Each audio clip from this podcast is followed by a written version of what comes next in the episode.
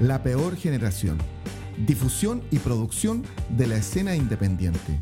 Acompañamos tu proyecto. El Matahambre del Sol. Todo el sabor casero que buscas en Quilpué. Encarga y retira al más 569 311 870 92. Papas fritas naturales. El Matambre del Sol. Mish Cortés, cóctel de un litro.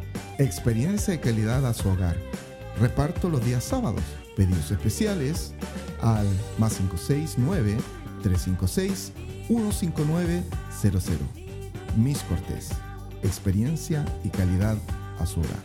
La Casa de Siul, temporada 2023. Formato podcast. Bien, estamos con Juan Boca en este cuarto capítulo, cuarto capítulo ya de la Casa de Siul. Bienvenida, Juan. Muchas gracias por aceptar esta invitación de la Casa de Siul.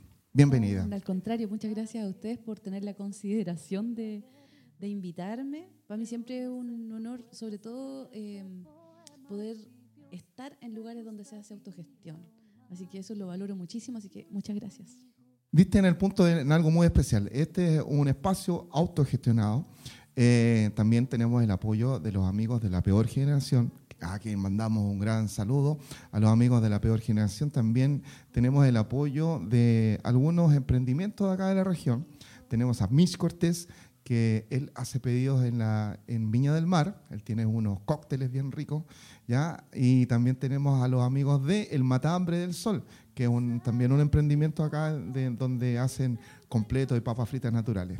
¿Ya? Así que estamos con el apoyo de ellos y gracias a ellos también te podemos tener acá. Así que nuevamente bienvenida. Oye, vamos de frente a esta conversación que finalmente es, nada más que pasarlo bien, crear conexiones, que es el, podríamos decir que es el eslogan de la Casa de Ciudad, creando conexiones. ¿ya? Así que, eh, bueno, la primera pregunta, Juan Boca, tu nombre artístico, ¿por qué? Eh, ¿Cuál es el origen? Cuéntanos un poquito. Bueno, en realidad no es mi nombre artístico. Juan Boca es un nombre que me impusieron hace años atrás en un viaje. Eh, fue quedando en mi vida de una manera más espiritual. ¿ya? Así que en realidad de artístico no tiene mucho. Eh, significa, es, es lengua swahili de Kenia. Significa mujer que nace en medio de un río, que guía niñas y niños y luego los da luz como hijos propios. No me ayuda el marketing, siempre lo digo, pero lo llevo con tanto cariño porque eh, mi vida ha estado em, como marcada por algunos hitos que me hacen sentir que es un nombre que me, me, siguió, como que me encontró, ¿entiendes? Una, porque eh, fui madre eh, hace muchos años, hace 15 años atrás, ah, estaba jovencita ahí. Em, luego decidí ser docente, que también es algo que me apasiona profundamente. Y sin querer mi música ha tomado un rumbo de, de guía para mí. No pretendo tener esa aspiración de que mi música guíe a otros, no, para nada. Pero sí me ha guiado a mí a encontrarme. Así que en, esta, en este nacer de nuevo, me encontré a mí misma como mujer, como la mujer que hoy soy, que, que, que fui formando, construyendo, y entre esos, el ser mujer artista. Buenísimo. Oye, y tú dijiste que eres docente, ¿cierto? Sí. Eh, ¿De qué? Yo soy profe de lenguaje y comunicación, ah, sí, de enseñanza media. Colega, somos colegas. Sí. Oye, y con, respecto a eso, eh, cuéntanos, ¿cómo eh, eh, pasaste de la docencia a, dedicarte al arte? Porque estábamos conversando un poquitito mm, antes, fuera de, ¿cierto? Que tú te estás dedicando al arte 100%. Sí. ¿Cómo, ¿Cómo fue ese, ese transitar o qué, qué, te llevó a tomar esa decisión, tal vez, no? Mira, yo lo veo de esta forma así muy eh, global. Cuando nací, lo primero que hice fue cantar. Yo creo que todas las personas no lloran, cantan. Por parte de esa base linda que es el canto. Desde ahí, toda mi vida fue ligada a lo artístico. Y uno se enfrenta de pronto a decisiones de adulto eh, que es, ¿qué tienes que hacer? Tienes que estudiar, seguir cierta lógica. Eh, y entendí que tenía que sacar una carrera, me gustaba, obviamente, la, llevo con, amor. Sin embargo, el arte es transversal a la vida. Y hay un momento de la vida en donde eh, eh, tomo, no, sé si tomé la decisión, más bien yo creo que el arte me encontró, ¿entiendes? Y, no tuve más opción, como que me sentí cierto acorralamiento, como cuando todas las cosas que te pasan eh, te llevan a canta, te llevan a escribe, te llevan a pinta, te llevan a danza. Y es como, va, la vida parece que me está acorralando a algo que yo soy en esencia. Y claro, y eso es el camino del autoconocimiento tampoco quiero pretender que me conozco del todo. La verdad es que uno está en todo ese camino de autoconocimiento hasta que muere. Eh, sin embargo, en esta época de la vida sentí que mm, debía dar un giro, dejar el aula, aunque yo no estaba en aula, yo estaba trabajando en proyectos ya hace mucho tiempo, coordinando proyectos, dejar ese, esa gestión para poder gestionar mis propios talentos o dones. Así que simplemente fui radical que es como lo he sido la mayoría de las veces que me eh, he autodeterminado a hacer otra cosa y en estos múltiples roles es como, bien, hoy me voy a dedicar a mostrar mi proyecto y a hacer canciones. Así que lo que hago es hacer canciones y para mm, transitar la vida adulta, que es la que se requiere dinero, digámoslo así, la música no deja mucho dinero, em, decidí vender mis libros, mis discos y pinturas. Así que voy itinerando, recorriendo lugares, calles, eh, ofreciéndolo, así como, hola, ¿sabes qué? Soy Juan Boca y te quiero ofrecer un libro que estoy lanzando ahora, bla, bla, bla, o lo lancé hace tres meses, qué sé yo, y, y te comento de mi libro y si la persona se interesa y hay interacción eh, y hay interés sobre todo, eh, generalmente hay muy buena onda con el arte.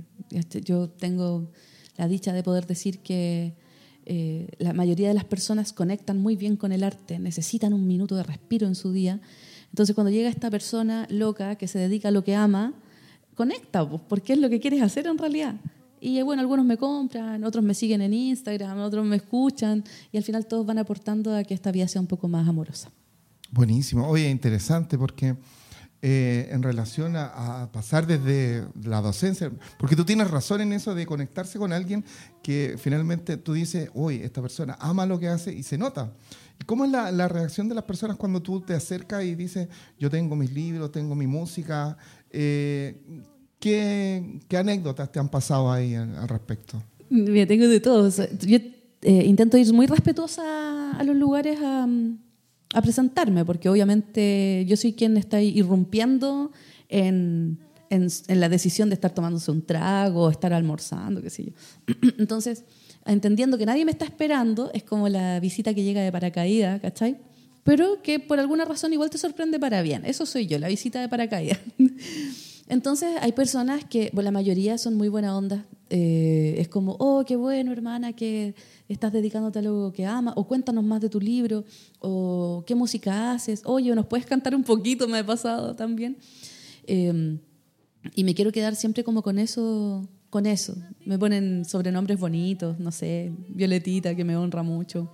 En el puerto Saavedra me dicen la Violetita. O en Nehuentúe, ya llegó la golondrinita porque canto siempre la misma canción.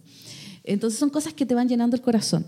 Ahora, también hay personas que obviamente irrumpen y, y, y, molestas, Porque el callejero hace eso, pues, es importunar Ahora, yo entendiendo que mi rol es importunar, trato de importunar de la manera más amorosa posible, pero por ejemplo me ha pasado que me han puesto la mano y eso es como un simbolismo de la calle, que es que como no aprecias el rol del otro en su trabajo, entonces inmediatamente vas y dices, no, no, no, no, gracias.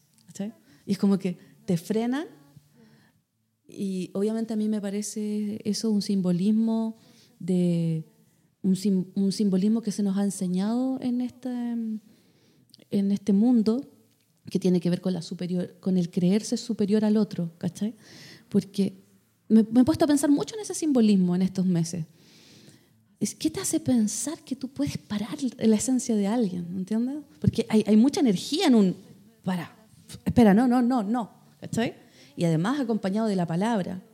Me llama la atención, pero es, es así el mundo, es así el mundo. Entonces, bueno, obviamente tengo formas de, de dialogar con eso. Hay personas que me sale todo lo profe y trato de decirle, ¿sabes qué?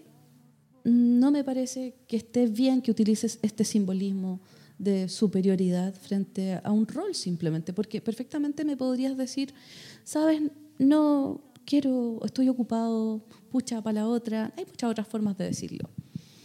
y hemos tenido conversaciones también muy interesantes con esas personas, porque creo que eh, muchos lo hacen desde la inercia, ¿cachai? no desde la mala voluntad. Y, y nada, después eh, me compran igual. ¿ah? Oye, te quería, mientras estabas diciendo eh, que te estoy escuchando atentamente, estaba pensando porque tú has tenido muchas anécdotas y tú vienes desde Temuco, ¿cierto? Tú naciste en Temuco, tú eres orientada. No, yo soy nacida en Coyipulli y luego me fui a Temuco. Ah, ya, y cuéntanos, para quien no conoce eh, Coyipulli, ¿dónde queda? Eh, ¿Cómo es? Mm, Coyipulli es una ciudad que, mm, que queda a 100 kilómetros al norte de Temuco, ya. donde está el puente Mayeco. Es una ciudad que es un ramillete de poetas, es como una ciudad que... Mm, eh, eso, es una, eh, es una cosecha de poetas constantes, de todas las generaciones. Muy interesante lo que pasa a nivel cultural ahí. Em, no puedo decir mucho más lindo de Coyi en este momento. La plaza, hermosa también, los valles. Es que ahora está lleno de pinos, ¿cachai? Entonces me da mucha tristeza hablar de esa ciudad. Pues todas, todas las regiones están eh, llenas de monocultivos. ¿Tú naciste ahí? Yo nací ahí, después me fui a, Temuco a estudiar. ¿A los cuántos años más a o menos? A los 18. 18 años. Y, con respecto a tus inicios en la música, ¿a qué edad comenzaste? Oh, a los tres años, gracias a mi madre. Sí, y a mi padre también. Mi papá es profe y poeta y mi mamá eh, canta hermosísimo y ella me llevó a un colegio artístico. Entonces tuve el privilegio, pero no el privilegio de clase, ¿cachai? Porque soy hija de profe.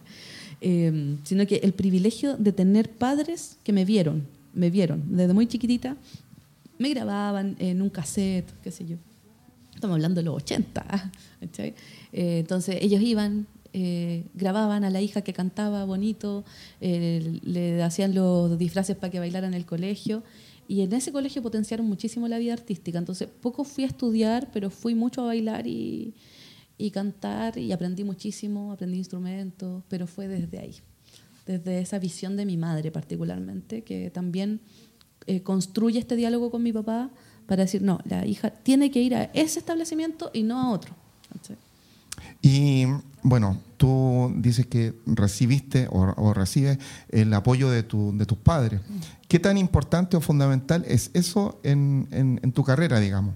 Eh, yo creo que es la, la, base. Nos hemos dado unas vueltas, o sea, no es que siempre lo hayan comprendido del todo, porque está este miedo también al, pucha, ¿cómo va a generar ingresos? Pero si tiene una buena carrera, tiene un buen currículum. ¿Cachai? Que está esta cosa un poco como desde el, desde el mirarte de, socialmente. Es como... Eh, el ser artista está súper mal valorado también porque estamos en una constante precarización. Nos precarizamos entre compañeros. Pues imagínate que no nos va a venir a precarizar a alguien más. Entonces, mis viejos hoy bueno, desde niña, eso que te contaba, que es como, ya, vamos a escribir este poema, o voy a transcribir esto que escribió la, la PAME, que es mi nombre de pila. Y mi viejo lo que hacía era pasar mis poesías a una revista que él hacía de manera artesanal, ¿cachai? que es Alterejo.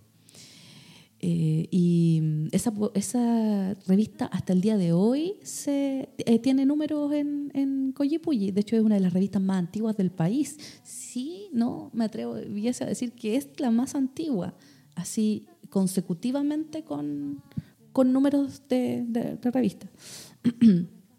Entonces, por ahí la música, el que me compraran instrumentos, el que hacían un esfuerzo también. Pues, mi papá tampoco era gente con plata, pero eh, no sé, ya para Navidad vamos a hacer un esfuerzo y le vamos a comprar una guitarra. Entonces era como, wow, una guitarra.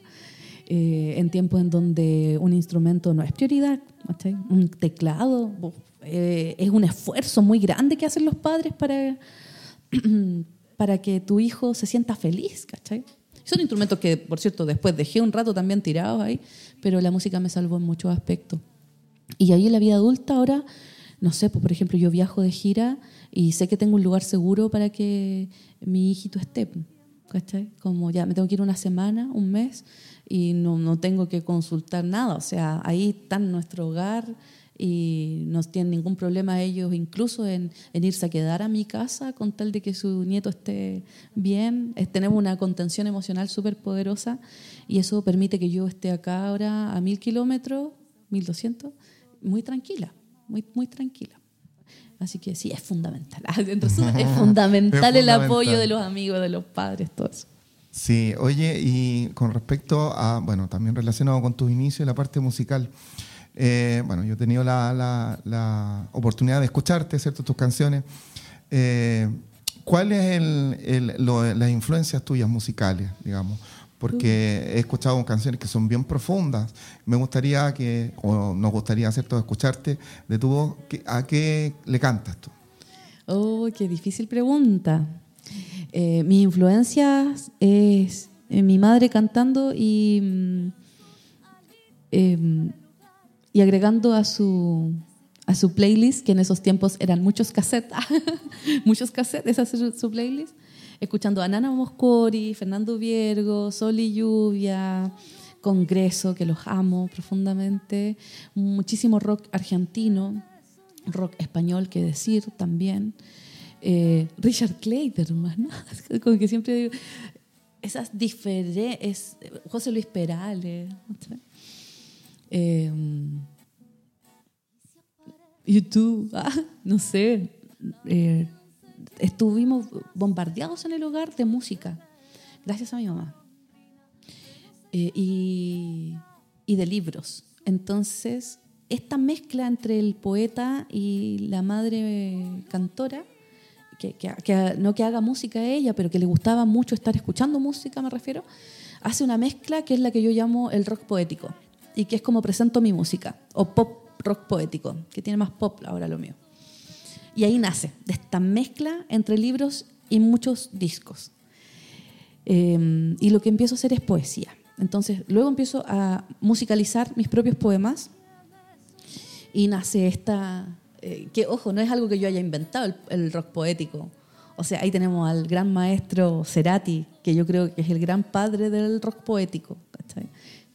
Quizás nunca le puso él el nombre, pero todos estos referentes de, la música, eh, sobre todo del rock argentino, que a mí me llama mucho la atención, la poética que tienen, es muy interesante. Igual la poesía española me gusta, pero creo que ahí en Argentina hay un nicho de poesía muy potente.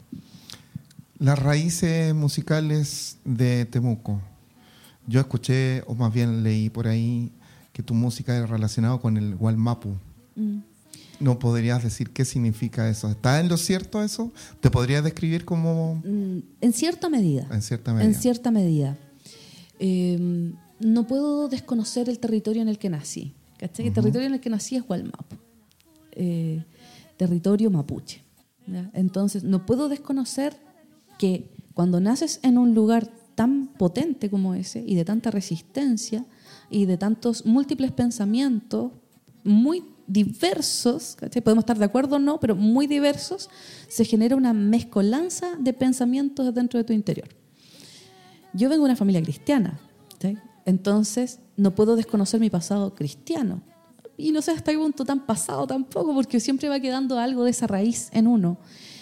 Eh, entonces, eh, hay una palabra que a mí me marcó mucho del, del Mapudungun, que es el champurria. ¿ya? Y champurria es el ser mestizo. Entonces, cuando yo nazco en esta región, yo me denomino champurria. Porque, pero desde mi, abuelo eh, adoptivo es mapuche, ¿ya? O sea, la persona que educó a mi padre, que le dio los valores, él es mapuche. No puedo desconocer que vengo de una familia también mapuche y de otra que no, que no tiene esas raíces.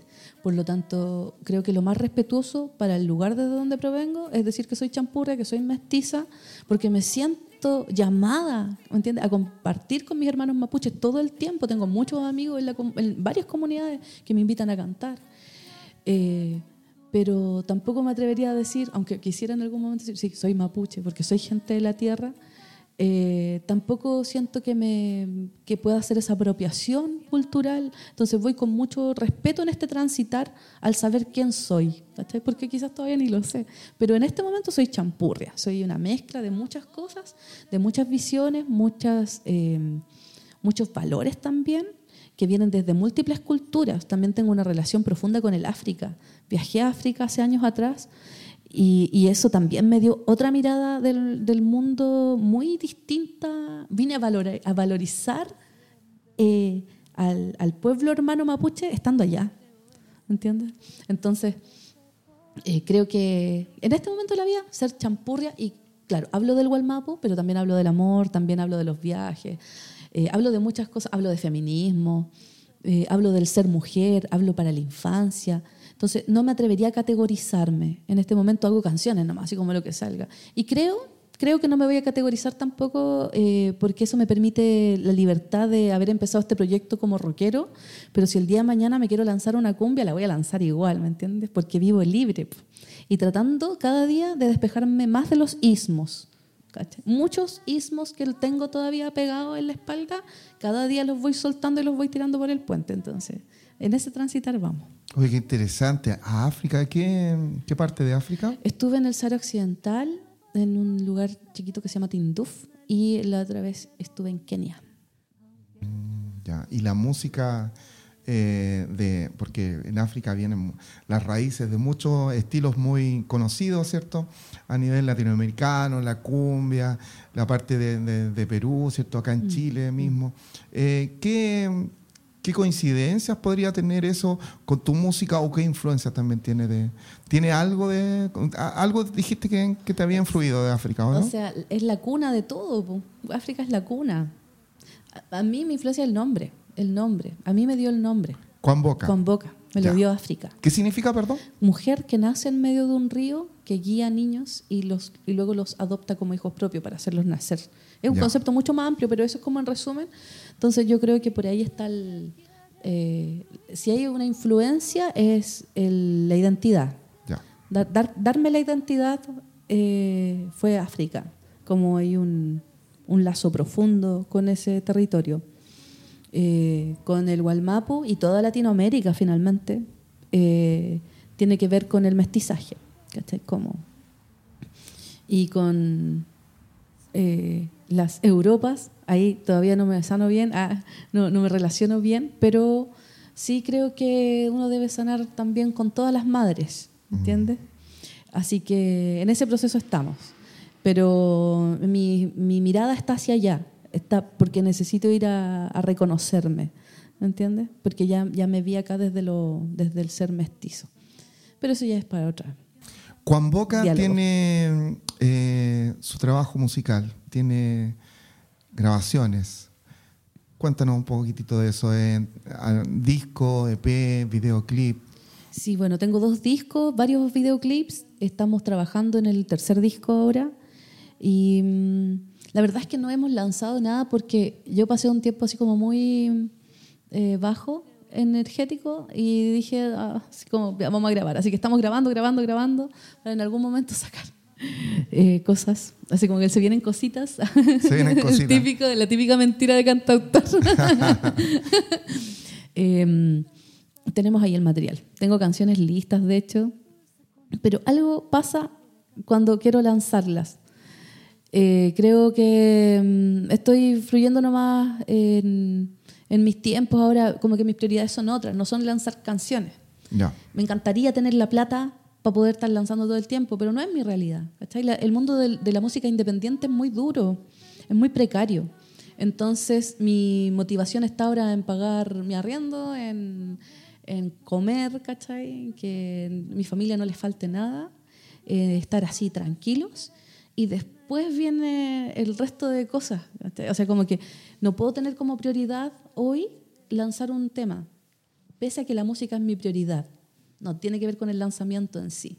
Llegará el momento de hacer los lanzamientos. Por el momento me, sus- me sustento con los dos primeros discos que tengo y con el material escrito, que es mi libro. Tengo otro libro ya listo también por salir. Está cocinadito, está listo, listo.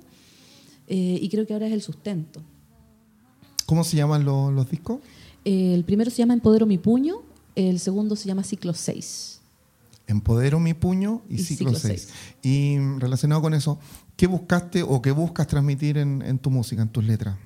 Eh, en el primero quería, quería eh, salir del closet musical. Quería que la- las personas pudiesen eh, ver un poquitito de esta mm, mistura de mm, ideas que transitaban por Juan Boca y que es muy pop y muy rock el primero. El segundo es más conceptual, ya estuvo más pensado ese. Y ese es un diálogo por ocho percepciones del amor, en donde vienen dos poemas y seis canciones, y además lo hicimos inclusivo. Tiene aroma ese disco, eh, está interpretado en lengua de señas, hicimos un esfuercito un poco más allá de, de poder generar eso. Y, y nada, es como una experiencia. Una experiencia la experiencia cuando uno va a verte también, por lo menos eh, me, recuerdo algunas palabras del otro día que, escuché, que era como letras profundas, que tenía una sensibilidad muy especial.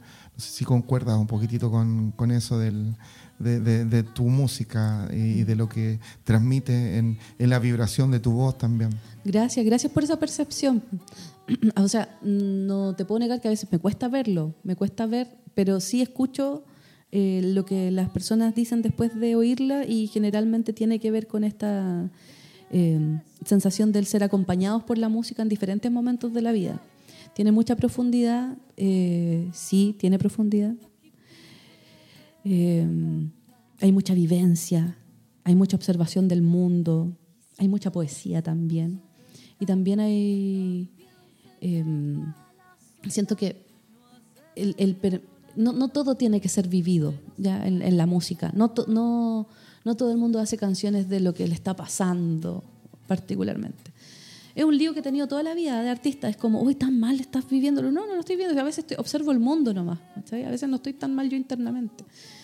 Pero el captarlo, canalizarlo a través del arte es precisamente para que, bueno, primero, para ti. La verdad es que uno hace canciones para uno. Y después si el mundo quiere resonar con esas canciones, ya es un regalo para uno también como creador. Pero en primera instancia creo que va, va por ahí, va, va porque ah, necesito observar esto. Entonces hablo de lo que estoy observando, eh, transito ese, ese sentir, esa visión, observación de mundo. Y, y, luego dejo que la canción sea libre porque ya después no te pertenece la creación. Y, y, vuela y, y seguramente hace el vínculo con alguien más.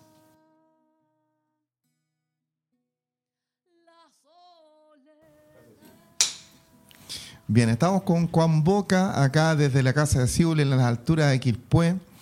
Eh, muy contento de tenerte acá, hay que decirlo. Te quería preguntar con respecto a, bueno, hace poquito estuvimos en un proceso de pandemia donde estuvimos encerrados, ¿cierto? Eh, ¿Cómo influyó eso en ti, en tu proceso musical? Tal vez eh, tuviste más tiempo para construir canciones. Cuéntame cómo, cómo lo viviste aquello. Uy, mm, se me, olvidó, se me había olvidado que estuvimos en pandemia. Qué fuerte. Em, pucha, a ver, creo que la otra vez me hicieron esta pregunta y no, mm, no supe muy bien qué responder en ese momento, ¿ah? porque siento que la pandemia nos sensibilizó a tal punto que el encierro mm, de, de pronto te eh, te vas hacia adentro. Yo tenía que compartirlo con, con, un niñito, que es mi hijo. tenía que compartir este encierro, así que tenía que estar eh, como en buena energía también para él.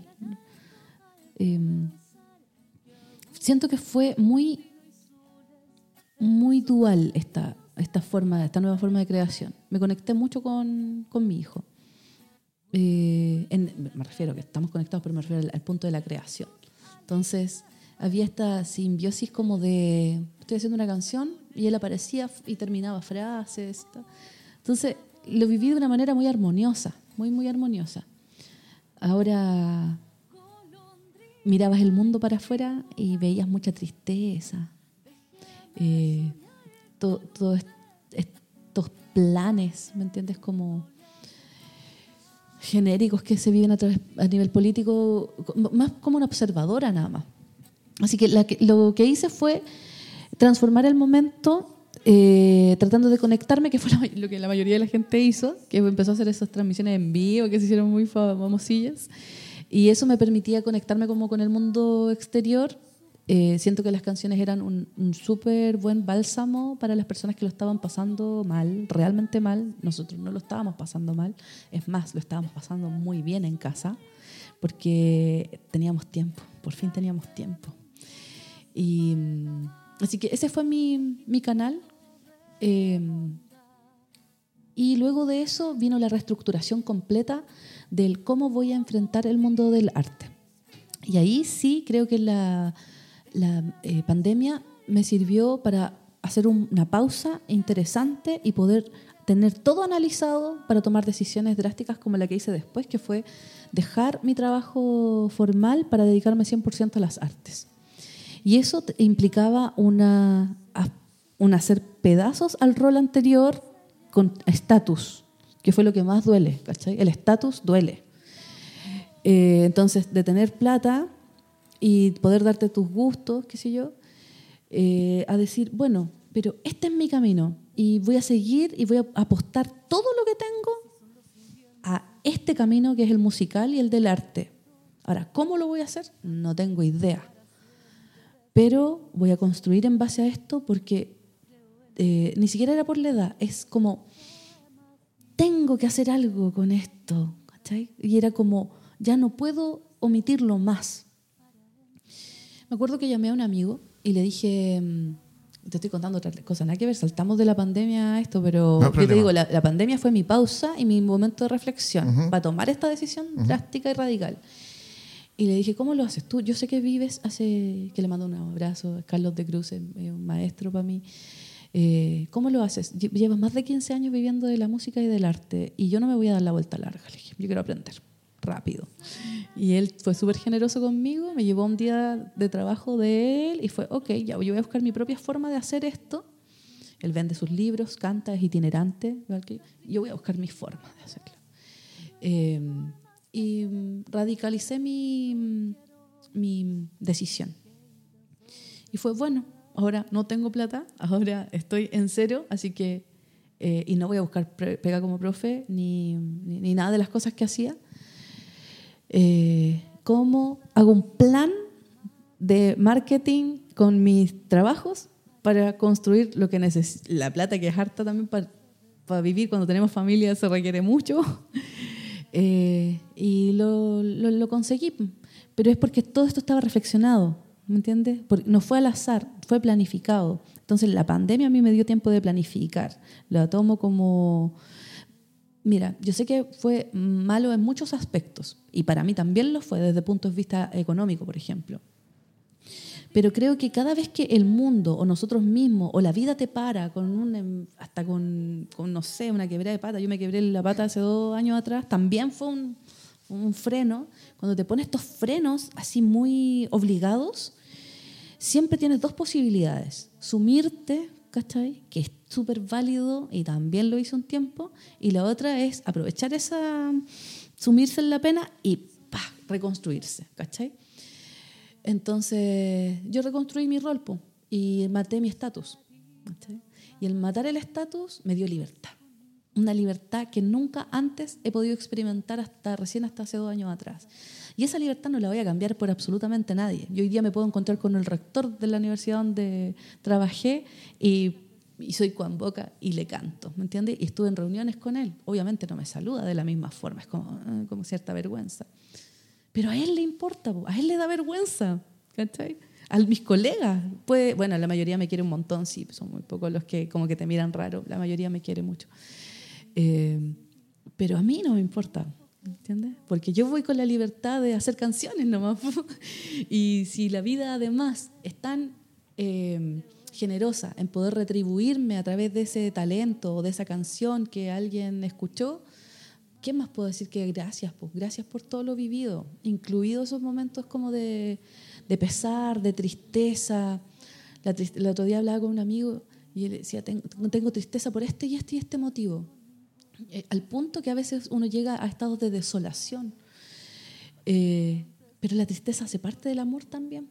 Hace parte del amor, es como cuando se te muere alguien. La tristeza hace parte de ese amor profundo porque te deja un vacío, ¿entiendes? Y lo mismo en el arte. Lo mismo en el arte. Soy agradecida del amor que construye el arte, pero también de la tristeza que lo construye.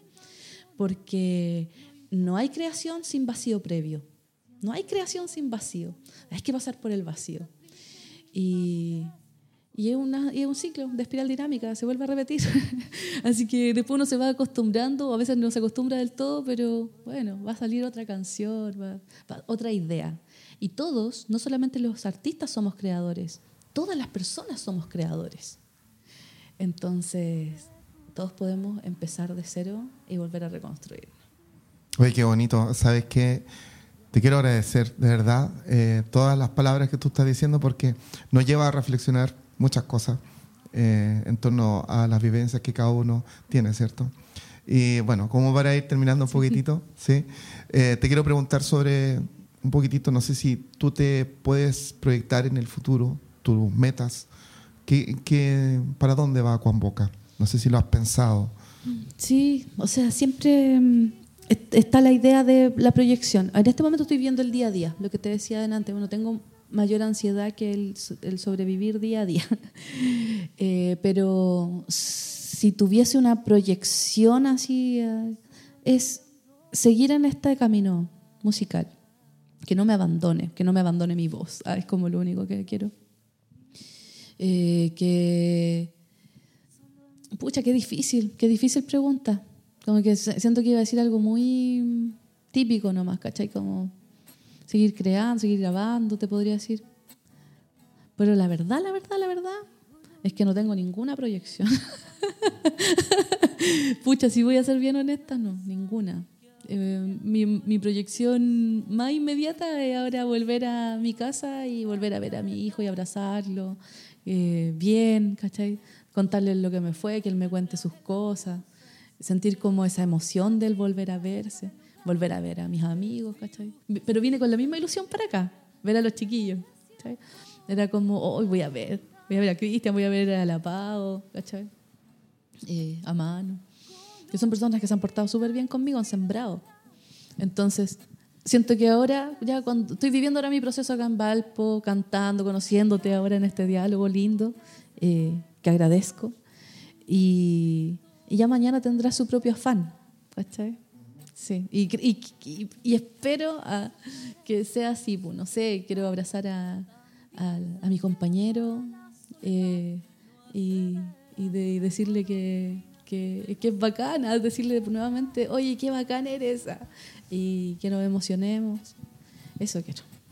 Y bueno, para terminar, y agradecer nuevamente eh, el hecho que hayas venido, Cuéntanos, ¿le puedes dar un mensaje a las personas que te siguen a través de tus redes sociales o a las personas que aún no te conocen, ¿cierto? Y que tal vez ahora te podrán conocer. Eh, ¿Qué mensaje les darías eh, como para ir finalizando esta conversación? Mm, es difícil dar mensajes porque los mensajes parecen como consejos, ¿cachai? Y no hay nada más pesado que un consejo. ¿Qué podría decir? Que si tienen eh, el ánimo de hacer cosas, las hagan, que no se queden con las ganas. Y si no tienen ánimo de hacerlas, no se presionen. ¿Para qué? ¿Para qué van a estar sufriendo por la medida que le ponen los demás de hacer las cosas? Si te nace hacerlo, hazlo. Si quieres que eres capaz además de, de poder motivarte a ti mismo o buscar una motivación extra y quieres, eh, no sé, eh, cruzar la, barrera del miedo, hazlo. Pero si quieres tener miedo un tiempo, también está bien tenerlo porque es bueno experimentar todo en la vida. Em, hay mucha gente hoy hablando de amor, ¿cachai? Poco se habla de odio. Pero ¿cuánto se valora después amar o, o, que te amen cuando hay sentido odio en tu corazón? ¿cachai? Ira.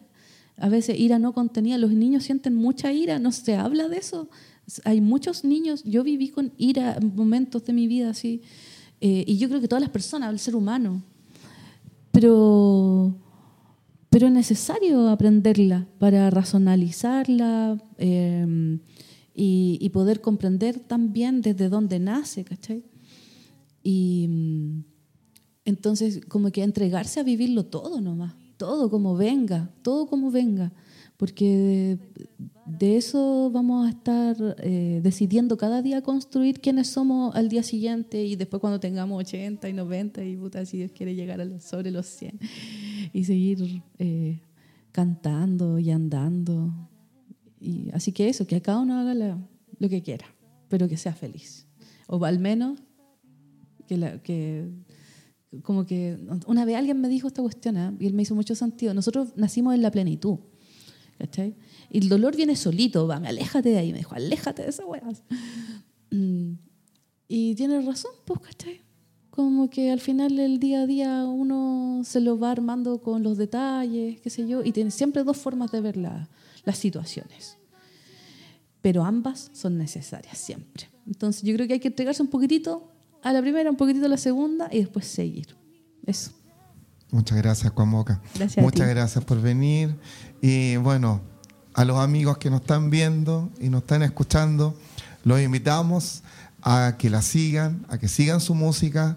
Es una música que a mí en lo personal me llega mucho y sobre todo agradezco tu mensaje ahora, todo lo que conversamos y que compartimos a través de la Casa de Siul, que nuestro eslogan es creando conexiones, así que creo que ahora creamos conexiones Sí. contigo, así que fantástico. Y vayan, para cuando gusten también, tienen un lugar, un hogar hermoso, que es mi hogar, que se llama Casita Rayén, en Temuco.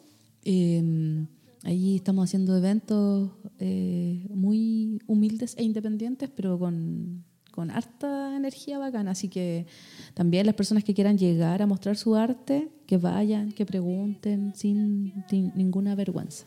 Buenísimo, muchas gracias. Vale, Te muchas vamos a cobrar gracias. la palabra, por Sí. allá vamos a estar en algún Vayan momento nomás, en Temuco. vayan nomás. bueno, esto es la Casa de Siul, nuestro cuarto es. capítulo. Nos vemos y que estén muy bien. Chao. Adiós.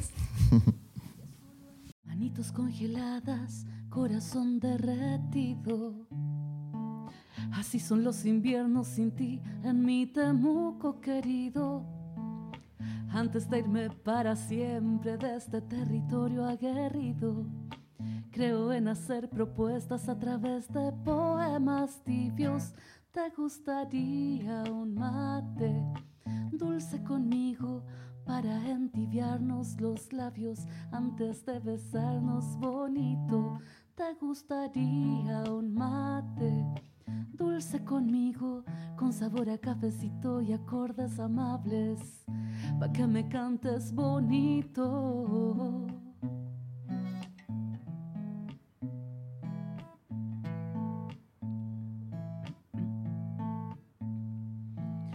Sé explicarlo, pero intento en canciones. No importa la distancia, siento amor por montones. No es capricho ni inmadurez, son nuevas formas de querer. No me limito y quiero bonito, aunque intenso se pueda ver.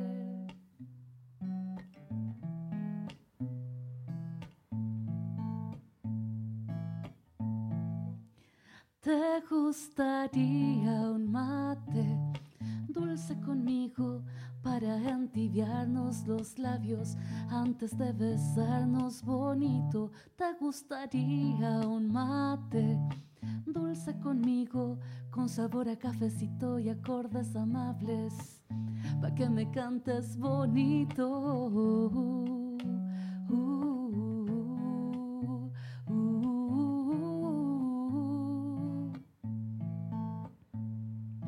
Si me dices que quieres, fluiré como un caudal.